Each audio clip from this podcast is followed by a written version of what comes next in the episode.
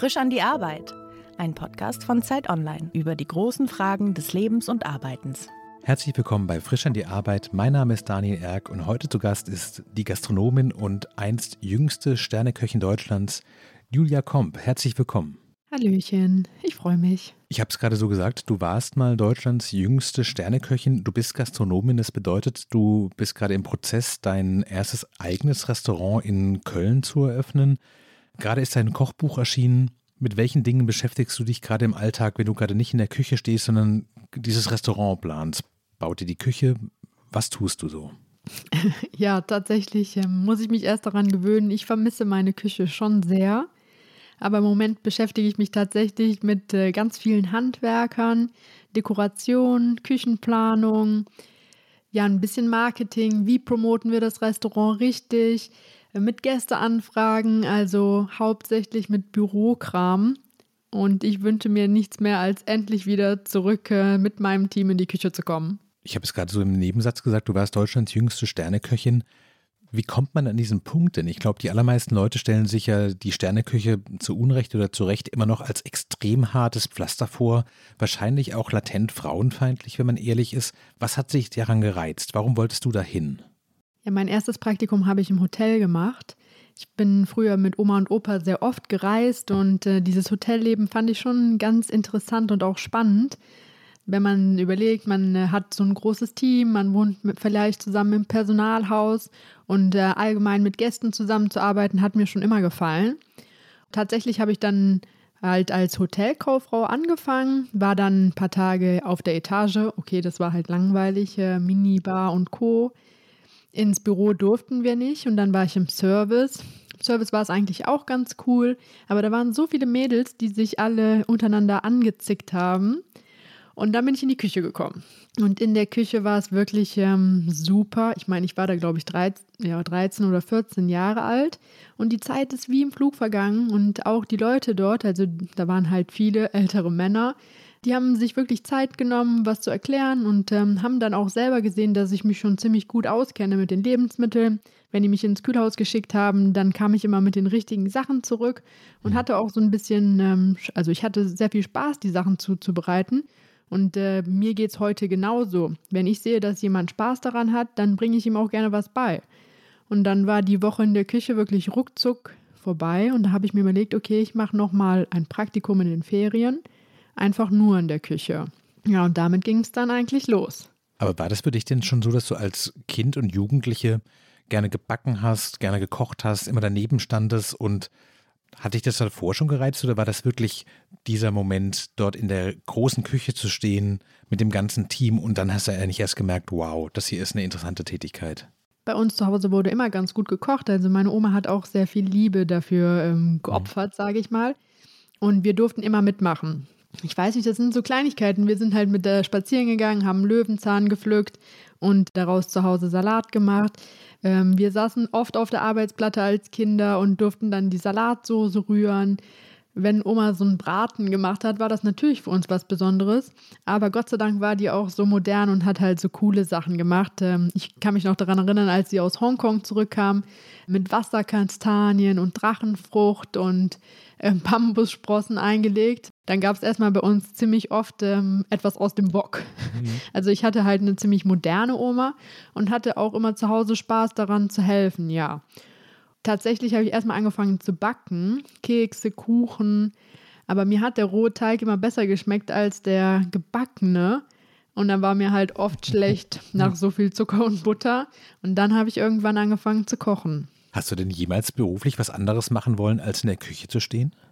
Mm, meine Eltern hätten sich gewünscht, dass ich Richterin werde.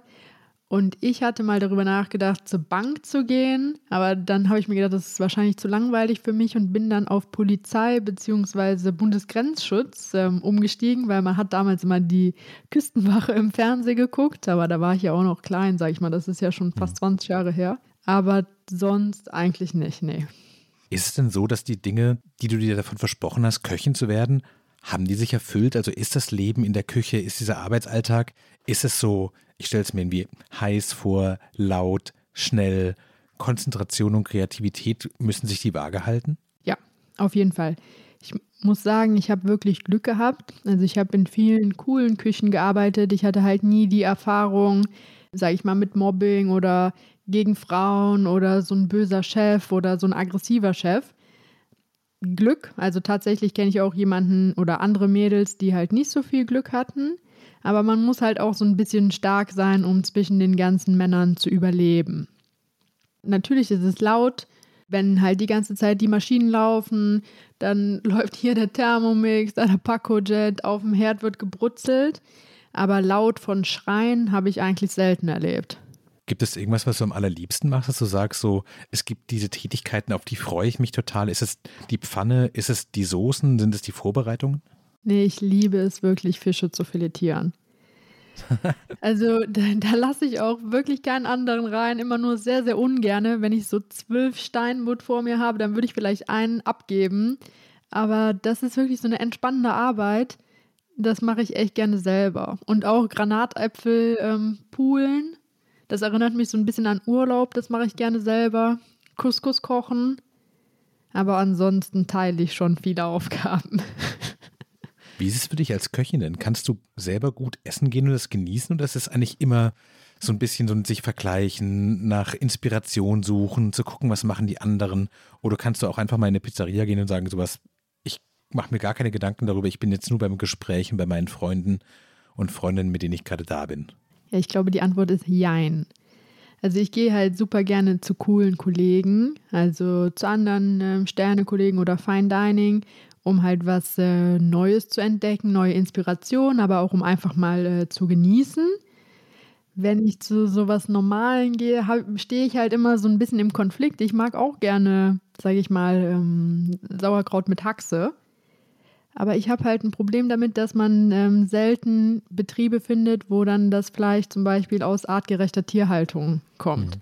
Und ich liebe zum Beispiel auch Döner oder Shawarma, aber das tut mir halt auf der anderen Seite halt leid, weil ich weiß, dass da halt nicht so viele coole Produkte drin sind. Hm. Und was machst du dann? Gehst du dann in deine eigene Küche und bereitest dir lieber deinen eigenen Döner oder Shawarma vor? Ja, äh, zu, weil schon. du weißt, sowas, ich habe die guten Sachen zu Hause und ich kann es selber besser? Ja. Aber manchmal hat man halt einfach keine Zeit, keine Lust und man hat super Hunger. Also ich bin manchmal wirklich so jemand, der geht morgens aus dem Haus und dann ist abends auf einmal so 19 Uhr und dann werde ich schon so ein bisschen mm, leidig und weil ich halt so krassen Hunger habe und dann bleibt halt manchmal nicht mehr die Möglichkeit und dann muss man das ab und zu machen, aber ich, ich mache es schon mit schlechtem Gewissen. Wenn du jetzt gerade so in diesem Prozess des Restauranteröffnens bist, Musst du auch viele Rezepte selbst neu entwickeln oder hast du quasi schon alles im Hinterkopf, was passieren soll? Hast du so ein, die ersten, weiß ich nicht, drei, vier Monate die Karte parat? Wie läuft das denn ab? Wie weit planst du da voraus? Ja, das ist eine schwierige Frage. Mal geht's schnell, mal geht's langsam. Normalerweise wechseln wir so die Karte alle anderthalb bis zwei Monate, weil dann wird es irgendwann langweilig, jeden Tag dasselbe mhm. zu machen. Und meistens suche ich mir immer traditionelle Gerichte aus, die ich irgendwo schon mal gegessen habe oder an die ich eine besondere Erinnerung habe. Nehmen wir einfach mal eine marokkanische Hähnchen-Tagine. So, das ist ja Hähnchen mit Zitronen, Oliven, lecker geschmort. So, aber das können wir ja halt nicht so servieren.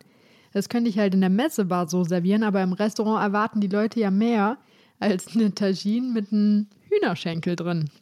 So, und dann geht halt der Prozess los, um zu überlegen, okay, wie kann man die Komponenten hübsch gestalten. Bedeutet, vielleicht schmore ich halt mit den Karkassen diese Soße, um den Geschmack zu haben, den ich brauche. Mhm. Aber anstatt halt geschmortes Fleisch da rein zu tun, nehme ich halt eine Hühnerbrust. Die wird dann so vide gegart mit einer Marinade oder mit einer Kruste. Es gibt normalerweise dann gekochte Kartoffeln da drin. Okay, was kann man mit der Kartoffel machen? Wie kriegt man da so einen kleinen Touch hin? Wie sieht es schön aus? Macht man einen Kartoffelbaumkuchen? Macht man einen Kartoffelrösti? Macht man eine Kartoffelspirale? Ein Kartoffelespuma, da gibt es ja dann so viele Möglichkeiten und das entwickeln wir meistens in, im Team. Also ich, ich erzähle über meinen Geschmack und mein Erlebnis und dann sitzen wir zusammen und überlegen, wie wir die Geschmäcker umwandeln können. Ja, und das kommt auch relativ spontan. Also ich habe noch keine drei Speisekarten durchgeplant. Wie viele Varianten probiert ihr denn wirklich aus? Also muss dann alles auch einmal gekocht werden, um zu sagen, das ist es oder das ist es nicht? Oder weißt du das quasi aus dem Bauch, Gefühl raus, das soll es sein und dann passt es auch. Ja, manchmal klappt das so. Also wenn man die Komponenten, die man kocht, dann schon kennt und äh, weiß, äh, wie die schmecken, dann passt das manchmal. Manchmal liegt man aber auch komplett daneben und fängt dann nochmal von vorne an. Und manchmal, wenn wir das zwei, drei, vier, fünf Mal gemacht haben und äh, das einfach nicht so ist, wie ich mir das vorstelle, dann mache ich lieber was anderes. Da habe ich dann nicht die Geduld, noch mehr zu probieren und noch weiterzumachen. Wenn mich das von Anfang an nicht so überzeugt hat, dann war die Idee vielleicht einfach nicht gut. Dann überlege ich mir was Neues. Gibt es denn so quasi eine Art Stempel, wo du sagen würdest, das ist ein Julia Komp-Gericht, das muss folgende Bedingungen erfüllen oder gibt es eigentlich da keine, kein Muster? Nee, ich glaube, da gibt es kein richtiges Muster. Wir versuchen immer das Menü so zu gestalten, dass wir vielleicht die Hälfte der Gerichte haben, wo der Gast so einen Teller bekommt und sagt, wow, das sieht aber schön aus. Mhm. Und die andere Hälfte der Gerichte machen wir so, dass der Gast halt möglichst wenig sieht und einmal so einen dicken Löffel nimmt und durch verschiedene Etagen durchgeht und einmal alle Komponenten zusammen in den Mund nimmt und dann so eine Geschmacksexplosion hat. Ja, das, dann würde ich sagen, unsere Küche ist oder meine Küche ist relativ fruchtig. Also mhm. wir benutzen oft Obst, manchmal auch anstelle von Gemüse. Dann ist die sehr würzig in Bezug auf ähm, Aromen und Gewürzen, aber auch auf Salz. Und, ach so, ja, und der, unsere Anrichteweise ist doch schon ein bisschen weiblich, weil öfters stechen wir mal das Gemüse aus oder machen Dekoration, kleine Blüten oder zum Thema passende Symbole. Gibt es denn so Klischees über die Sterneküche, die du gar nicht mehr hören kannst? Also der Klassiker, man wird ja gar nicht satt oder irgendwie alles muss zum Schäumchen werden oder alles wird nur noch so aufgetupft als kleine Söschen.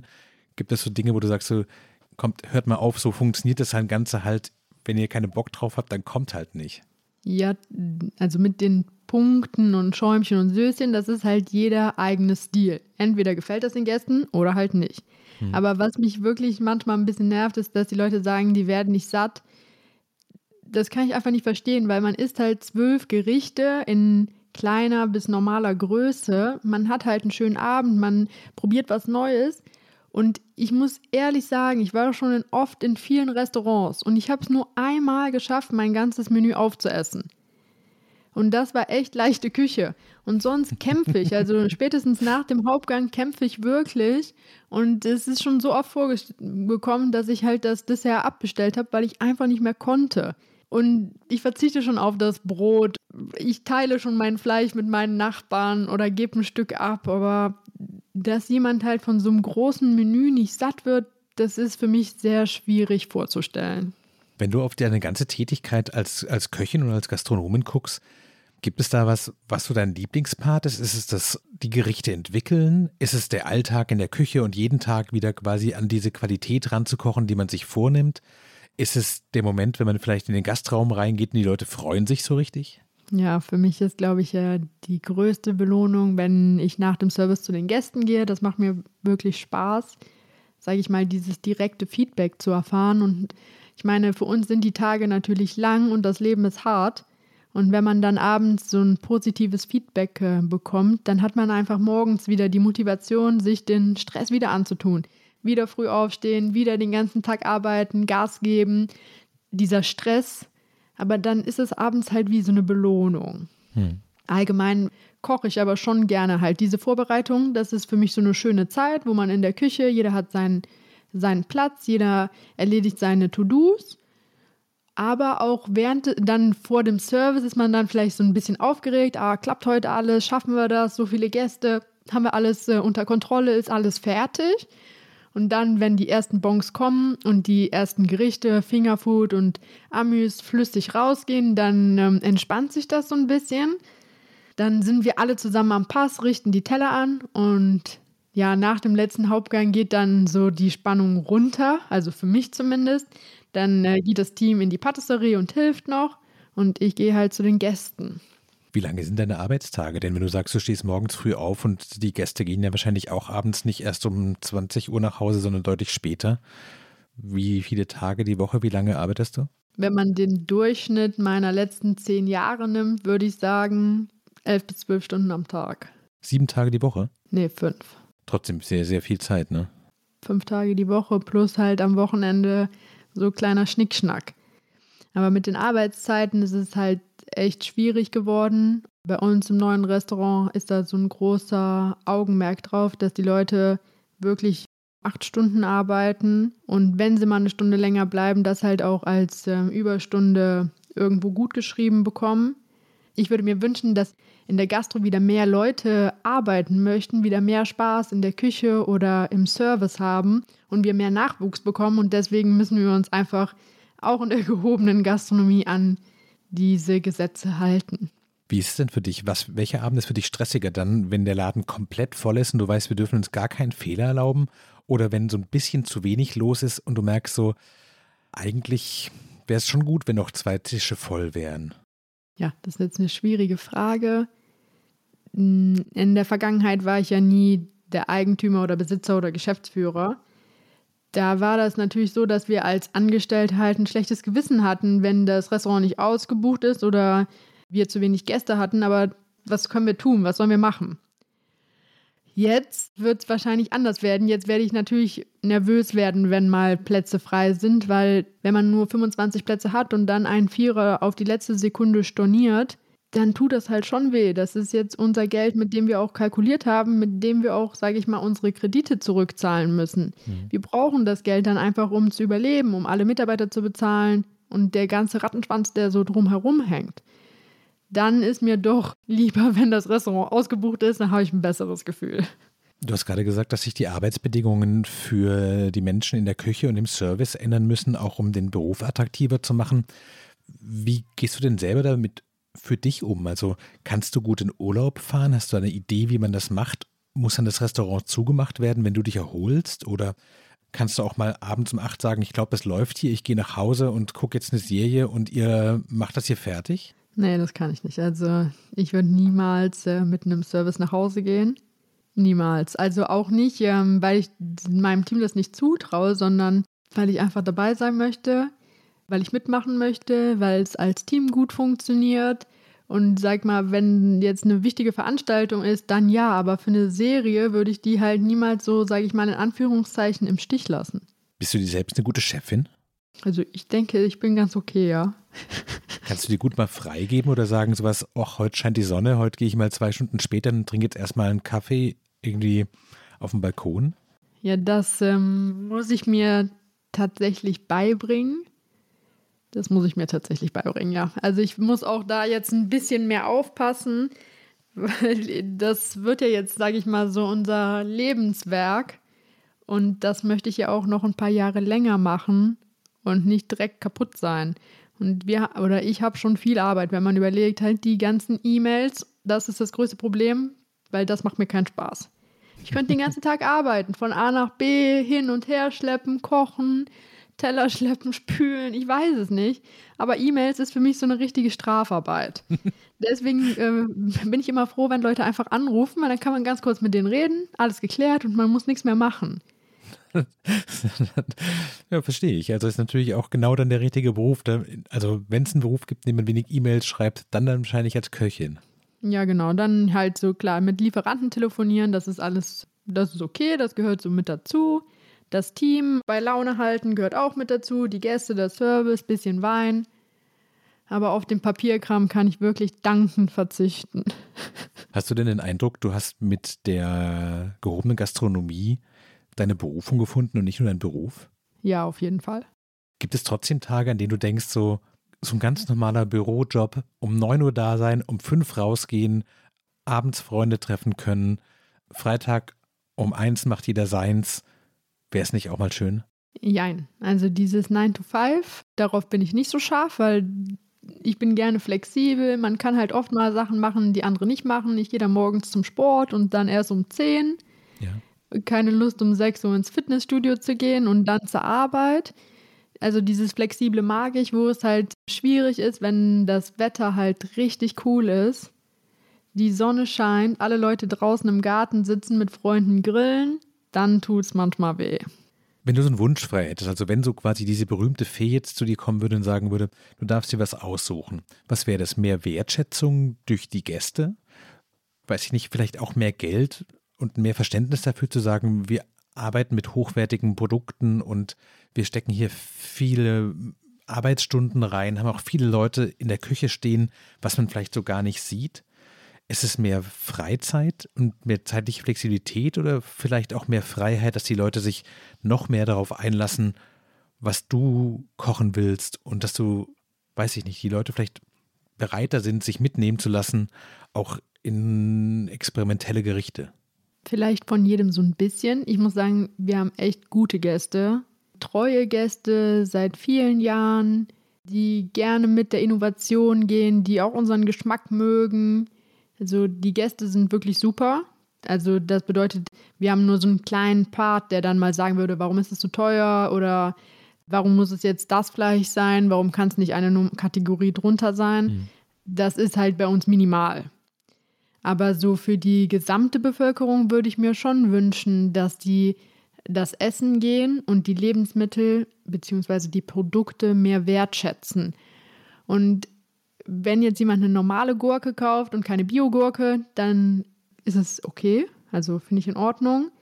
Wobei ich halt bei dem Fleisch es einfach nicht okay finde, weil das ist ja schließlich ein Tier. Ich habe irgendwann dieses Jahr mal dieses Schweinehochhaus gesehen in einer ausführlichen Reportage. Ja, und äh, ja, das geht halt einfach nicht. Das dürfen wir nicht mehr weiter unterstützen. Da muss sich irgendwas verändern. Und der Preis muss ein bisschen hochgehen. Es, es geht nicht darum, dass man nur auf das Bio-Siegel achtet, sondern man sollte einfach darauf achten, wo die Produkte herkommen und wie die gemacht worden sind. Und es ist einfach nicht schön zu sehen, wie Kühe durch halb Europa transportiert werden, nach Afrika gehen, gequält werden, nicht richtig stehen können. Und das essen wir dann als Salami oder Fleischwurst. Das ist echt eklig. Und da bin ich schon sehr streng geworden. Aber ist es was, was das Publikum auch mitträgt? Also wenn du sagst, so was wir streichen jetzt, weiß ich nicht, zwei Fleischgerichte von der Karte, machen mehr Gemüse, machen mehr vegetarische Kost. Ist es okay für deine Gäste oder kommt dann schon die Frage, so was, was ist eigentlich hier mit dem, weiß ich nicht, mit dem Rind passiert? Was ist mit der Tagine, mit dem Hähnchen? Ist die Gesellschaft schon soweit? Ich denke, für unser Menü, sagen wir mal, wir haben so sechs, sieben Gänge. Wird es auf jeden Fall ein, zwei Gerichte geben, die komplett vegetarisch sind, plus halt äh, natürlich das Dessert. Und es war eigentlich bei uns immer so, dass wir einmal ein rotes Fleisch hatten, ein helles Fleisch wie Geflügel, Fisch und Meeresfrüchte. Mhm. Dann hat man vier Gerichte vom sieben, acht Gängen halt abgedeckt. Und mehr gibt es auch nicht. Also für mich geht es nicht darum, auf Fleisch zu verzichten. Man soll einfach nur ein bisschen bewusster essen und überlegen, woher kommen die Produkte. Und ich habe wirklich einen sehr coolen Lieferanten aus äh, Frankreich und der bringt immer besondere Sachen mit. Ja, so jedes Vierteljahr gehen wir auch irgendeinen von diesen Produzenten besuchen. Mal die Hühnchen aus dem Baskenland, mal die ähm, Kuh aus Spanien, mal der Oktopus aus Italien und dann hat man halt eine ganz andere Wertschätzung dem Produkt gegenüber. Und das ist für mich wichtig und äh, ich habe das Gefühl gehabt, dass mit Corona die Menschen sich auch so ein bisschen verändert haben und ein bisschen lokaler geworden sind, indem die einfach mal zum Bauernhof um die Ecke gegangen sind und geguckt haben, okay, die Kartoffeln werden hier angebaut, Erdbeeren hier, hier gibt es Biohühnchen oder Freilandhühnchen, hier gibt es Bio-Eier. Und das war das Huhn, was ich letzte Woche noch auf der Wiese gesehen habe. Wie kommt man eigentlich an dieses Lieferantennetzwerk ran? Ist es was, was man quasi aus der Ausbildung mitnimmt und dann lernt man die Leute kennen und dann bleibt man mit denen in Kontakt? Und können die auch einfach, wenn du jetzt ein neues Restaurant aufmachen, haben die denn so viele Kapazitäten, dass sie sagen, natürlich, dich kriegen wir auch noch versorgt mit deinem neuen Laden? Oder ist es ein enger Markt und die guten Restaurants konkurrieren auch um die guten Lieferanten? Oh, weiß ich gar nicht, aber ich glaube, es gibt sehr viele Lieferanten und ich habe nicht das Gefühl, dass ich mit irgendeinem anderen Restaurant um den Lieferant konkurriere. Mhm. Das ist von der Ausbildung so ein bisschen geprägt, was kann man wo bestellen und in jedem Betrieb, äh, in dem man geht, gibt es halt ein neues System. Da wird das Gemüse hier bestellt, Fleisch, Fisch dort, Molkerei kommt äh, von dem und dem Lieferant. Und ich glaube, ich habe jetzt so ein schönes Lieferantennetzwerk zusammengestellt und bin für das neue Restaurant auf jeden Fall bestens versorgt. Was macht dich denn, wenn du auf deine Tätigkeit jetzt auch als Gastronomin in den nächsten Wochen guckst, nervöser? Unverzichtbar zu sein, weil wenn du nicht da bist, dann läuft der Laden einfach nicht auf die gleiche Art, wie wenn du da bist. Oder verzichtbar zu sein, weil das natürlich ein sehr schnelllebiges Geschäft ist mit viel Konkurrenz und wenn dein Laden nicht läuft und du weg bist, dann sind die Leute vielleicht noch sechs Wochen traurig und dann geht es einfach trotzdem weiter? Für die Zukunft und dafür, dass man ja vielleicht auch eine Familie möchte, auch irgendwann mal älter wird, muss man halt äh, das Team so gut schulen oder einarbeiten, dass man auch mal fehlen darf mhm. oder fehlen kann und es trotzdem weiterläuft, auch wenn ich nicht da bin. Aber allgemein bin ich schon gerne da. Ist die Aussicht für dich, für dich ja eines Ferntages überhaupt nicht mehr zu arbeiten und irgendwann in Rente zu gehen? Ist es für dich, dass du manchmal denkst, ja, ich freue mich drauf, einfach nur für mich zu kochen und diesen ganzen Stress, diese langen Tage, diese Sorgen, die Planung, die Überlegung, ob dieser Vierertisch jetzt kurzfristig noch absagt, gibt es den Gefühl von Freiheit zu denken, irgendwann habe ich das alles los? Ja, also so, ich freue mich drauf. Also wenn es ja? irgendwann mal vorbei ist, egal wann, dann freue ich mich, weil dann würde ich meinen Koffer packen und irgendwo hinziehen, wo jeden Tag die Sonne scheint. Und dann würde ich gucken, ob ich da irgendwie so ein kleines Projekt mache, wie eine Strandbar oder so ein kleines Café irgendwo am Meer. Aber das hat noch ein paar Jährchen Zeit. Was kochst du denn für dich selbst? Also kochst du für dich selbst überhaupt noch oder ist es so, wenn du nicht im Restaurant stehst, dann möchtest du auch keine Pfanne anfassen? Tja, mit der Corona-Zeit äh, war ich ja gezwungen, zu Hause für mich und meinen Partner zu kochen. Aber das hat dann auch Spaß gemacht. Das war eigentlich das erste Mal nach fast zehn Jahren, dass ich äh, meine Küche zu Hause benutzt habe.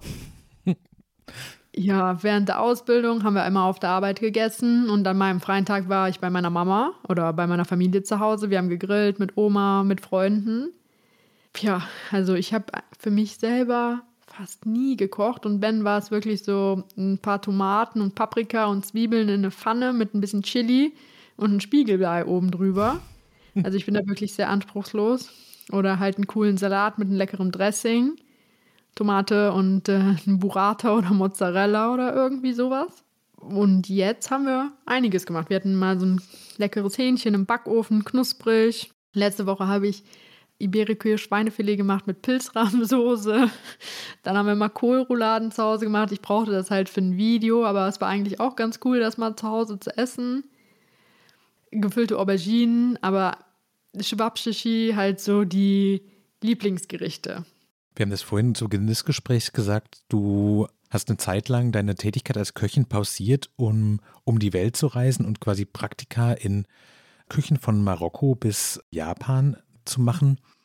Was war denn der Impuls, einmal da komplett rauszukommen? Also hattest du das Gefühl, dir war so die deutsche Sterneküche zu eng geworden? Nee. Mein Wunsch nach der Ausbildung oder mit der Ausbildung war ja, irgendwann mal Sterneköchin zu werden.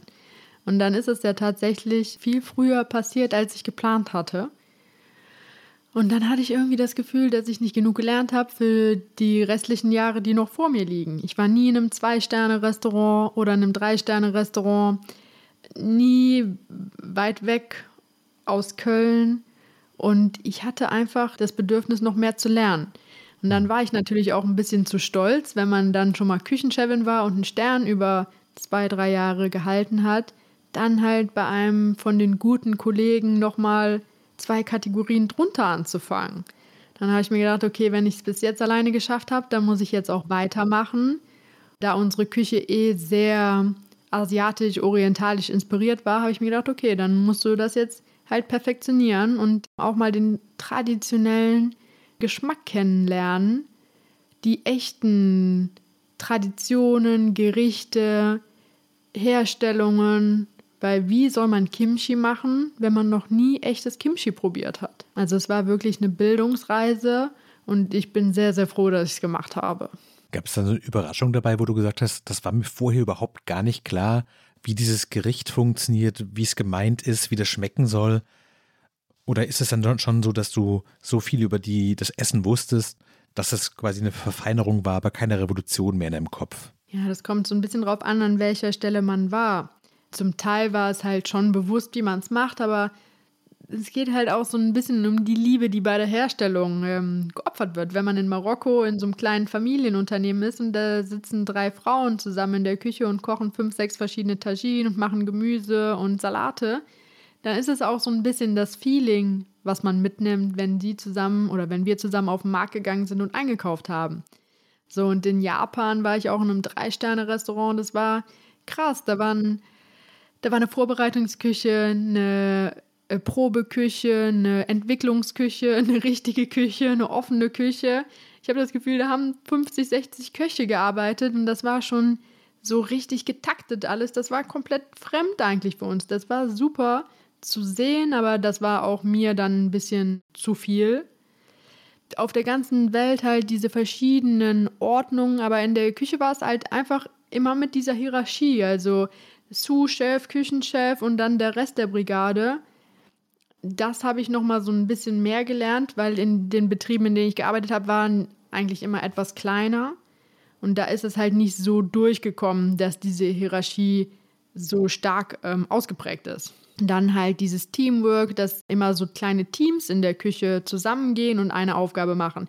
Nicht einer ist für einen Posten zuständig, sondern ja klar, zwei oder drei. Aber die arbeiten dann mit einem anderen Posten zusammen, damit die Arbeit halt auch nie langweilig wird und damit die auch schneller fertig sind mit so sensiblen Themen. Zum Beispiel gab es einmal so Mini-Krabben, Garnelen, das hätte einer an einem ganzen Tag gemacht, aber dann kam das ganze Team zusammen und die haben das in anderthalb Stunden fertig gemacht. Also dieses Caring is Sharing so ein bisschen umgewandelt. Ja, da ich habe schon viel, viel gelernt, auch in Bezug auf die Produkte. Hm. Das hätte ich hier einfach nicht lernen können. Wie hast du die Restaurants denn gefunden? Also wenn du sagst, du warst, ich glaube, du hast gerade gesagt, Marokko in einem quasi ganz klassischen Restaurant mit mehreren Frauen in der Küche. Wie kommt man da ran? Klopft an der Tür und sagt, hallo, ich würde gerne mitmachen? Es gab halt so ein paar Kontakte, die ich von Gästen hatte, ein paar, die ich selber hatte. Dann haben wir zum Beispiel hier einen chinesischen Koch, der hat mich nach China geschickt. Dann äh, hatte ich selber einen Bekannten, der auf den Malediven war. Dann war ich bei ihm. Er hat mich dann wieder woanders hingeschickt. Dann habe ich bei Rolling Pin gesehen, dass es einen Koch gibt in Hongkong. Und in Hongkong war es ein bisschen schwierig, überhaupt irgendwo zu arbeiten, mhm. wegen den äh, Gesetzen. Dann habe ich gefragt, ob die mir helfen konnten. Dann war ich ein paar Tage bei ihm. Dann hat er mich zu einem Kollegen auf die Philippinen geschickt. Der Philippiner hat mich auf, zu einem Kollegen nach Japan geschickt. Dann war ich in Malaysia in einem Restaurant, was mir empfohlen worden ist, aus Bali. Und der Chef hat dann gesagt, okay, was magst du gerne? Da meinte ich ja Indien. Dann hat er mich zu einem indischen Kollegen geschickt. Also das war eigentlich so ein Selbstläufer. Und die ersten sechs Monate habe ich wirklich ein Praktikum nach dem anderen gemacht. Mal länger, mal kürzer, mal interessanter, mal vielleicht nicht so interessant. Die zweiten sechs Monate war ich dann eher als Gastköchin unterwegs und war dann in Indien, habe dort mein eigenes Menü gekocht, aber jedes Mal neue Küche, neues Team, neue Herausforderungen, neue Stadt. Und da habe ich dann auch nochmal gelernt, wie kann man sich anders organisieren, wie gibt man Arbeit ab. Ich konnte nicht alleine sechs Gänge für 50 Gäste in zwei Tagen produzieren. Ich musste das halt irgendwie koordinieren, immer auf anderen Sprachen. Also ich bin da jetzt ein bisschen abgehärtet. Hm. Geht nicht, gibt's nicht. Du hast von dieser Reise ein Kochbuch mitgebracht, das gerade eben auch erschienen ist. Das heißt, meine Weltreise in Rezepten. Es sind Rezepte aus 20 Ländern, wie ich vorhin sagte, von Marokko bis Japan, quasi einmal quer von Nordafrika durch Asien. Wie hast du die Rezepte denn ausgesucht? Sind das deine Lieblingsgerichte? Ist das, hat das, versucht das ein Abbild der, dieser, dieses Teils der Welt, den du gesehen hast, zu liefern? Ja, ja, unsere Menüs wurden ja immer so ein bisschen so gestaltet, dass ich ein traditionelles Gericht genommen habe, was ich schon mal irgendwo gegessen habe und das halt auf eine schöne Art und Weise umgewandelt habe. Und das haben wir auch im, oder das habe ich auch versucht im Buch ähm, nachzustellen. Zum Beispiel als Beispiel Aubergine Naso Denkaku. Ist eigentlich nur eine gebackene Aubergine mit so einer Miso-Glasur und das wird meistens auf Holzkohle gegart. Ja. Und ähm, diesen Geschmack habe ich dann kennengelernt von einem Kollegen und dann dachte ich mir, boah, es schmeckt echt super. Wie kriegt man das jetzt in eine schöne Form? Und äh, dann haben wir mit den Kollegen zusammengesetzt und dann haben die halt auch ein paar Vorschläge gemacht. Und dann haben wir ja diese Geschmäcker genommen und in unserer Form umgewandelt. Und viele Gerichte, also wir haben das Buch so ein bisschen aufgeteilt auf 50 Prozent so super schnelle Sachen für jeden Tag, wie zum Beispiel ein Massamam Curry, ein Pad Kapau oder eine Tajin. Du musst kurz erklären, was es ist. Massamam Curry das ist äh, das königliche Curry aus äh, Thailand. Das ist das einzige Curry, was nicht so scharf ist. Und das ist halt eine Rucki-Zucki-Sache. Und eine Tagine geht auch schnell, wenn man äh, das Fleisch mariniert, alles kommt zusammen in den Topf, in den Ofen, fertig.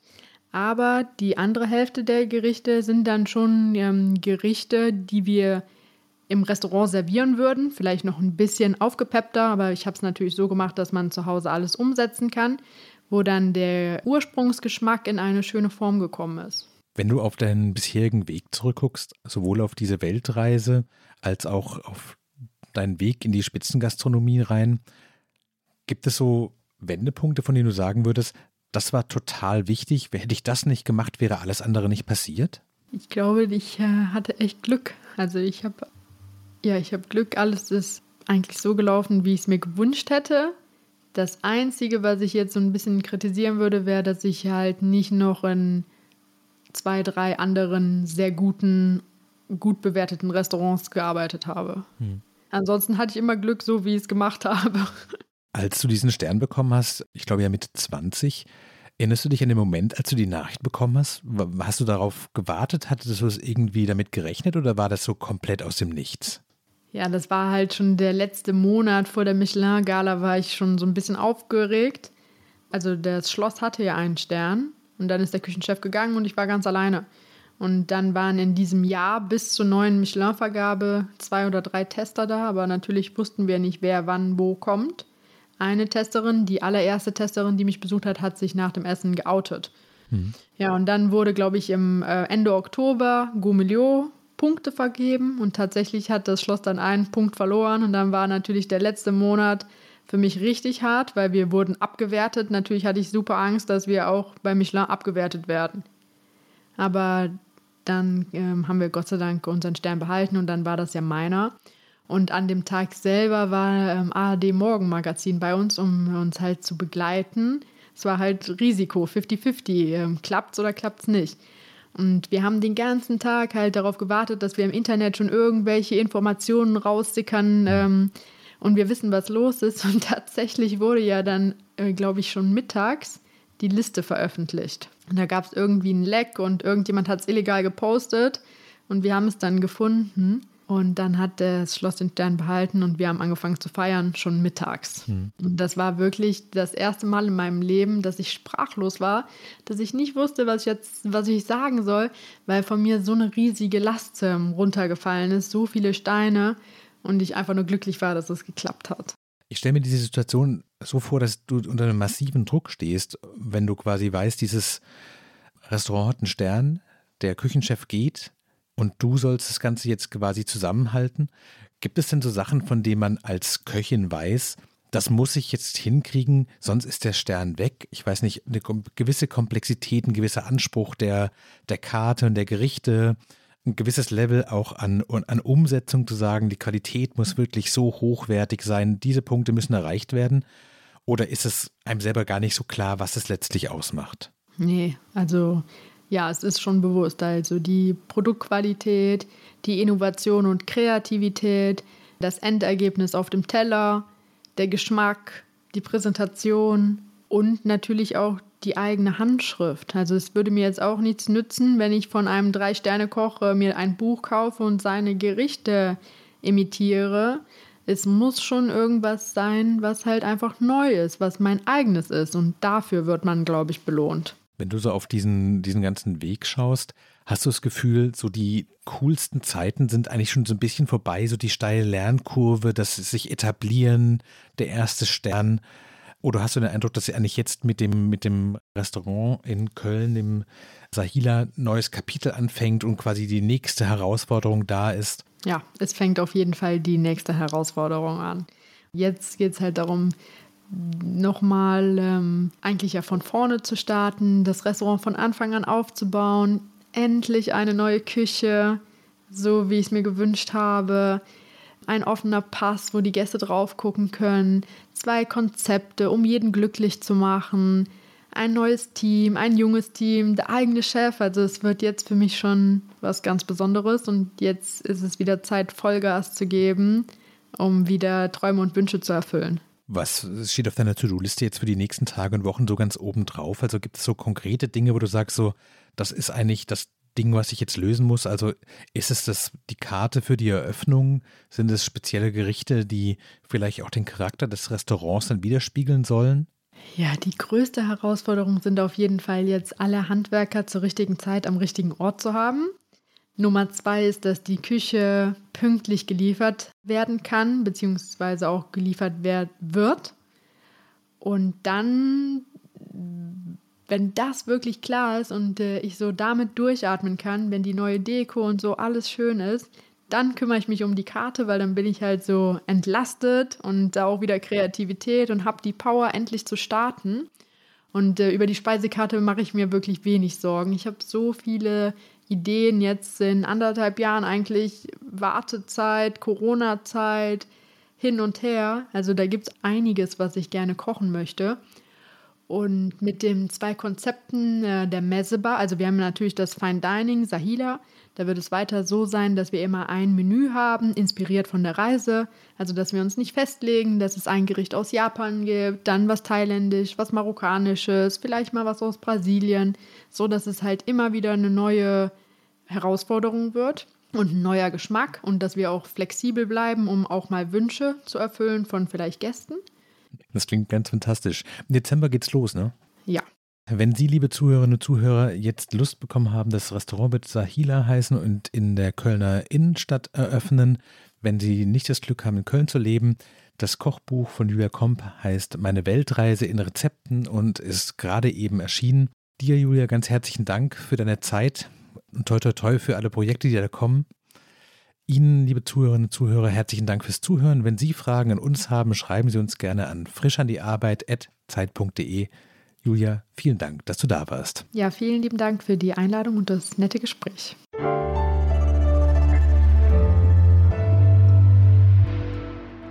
Frisch an die Arbeit, ein Podcast von Zeit Online. Konzipiert und moderiert von Leonie Seifert und Daniel Erck. Produziert von Maria Lorenz, poolartists.de.